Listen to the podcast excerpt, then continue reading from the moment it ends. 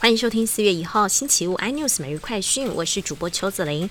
关心国内疫情，今天本土确诊数新增一百零四例，创下今年以来单日新高。境外一路则有一百三十二例。本土疫情当中，中和公寓群聚新增二十三例最多，其次是桃园某电商职场群聚有二十二例，基隆银河小吃店也新增二十一例，连警局会计也传出确诊。台中婚宴群聚也新增十二例，指挥官陈时中表示，目前没有升级考量。虽然病毒传播速度快，但以轻症居多，也提醒民众在连假期间要落实防疫，勤洗手。最近本土疫情爆发，陈时中出席小英之友会活动时分享。副组长罗义军半夜特地跟他请假，竟然是忙到连洗衣服的时间都没有，必须请假回家洗衣服，听了很心酸。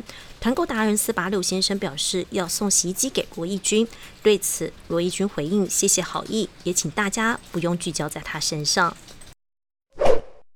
天后张惠妹一连十二场的巡回演唱会，今晚在台北小巨蛋展开。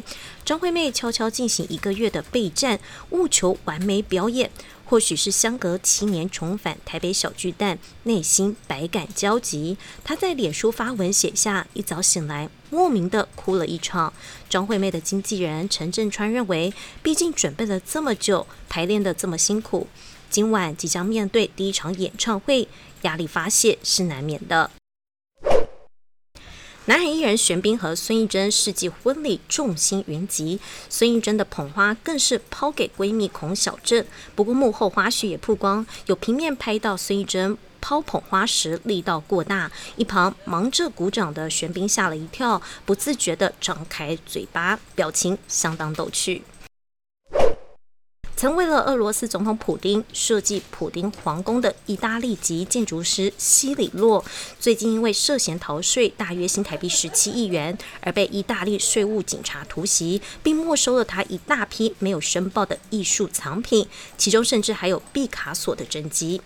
更多新闻内容，请锁定有线电视四八八十八 MOD 五零四三立财经台 iNews 或上 YouTube 搜寻三立 iNews。感谢台湾最大 Podcast 公司声浪技术支持。您也可以在 Google、Apple、Spotify、KK Bus 收听最新 iNews 每日快讯。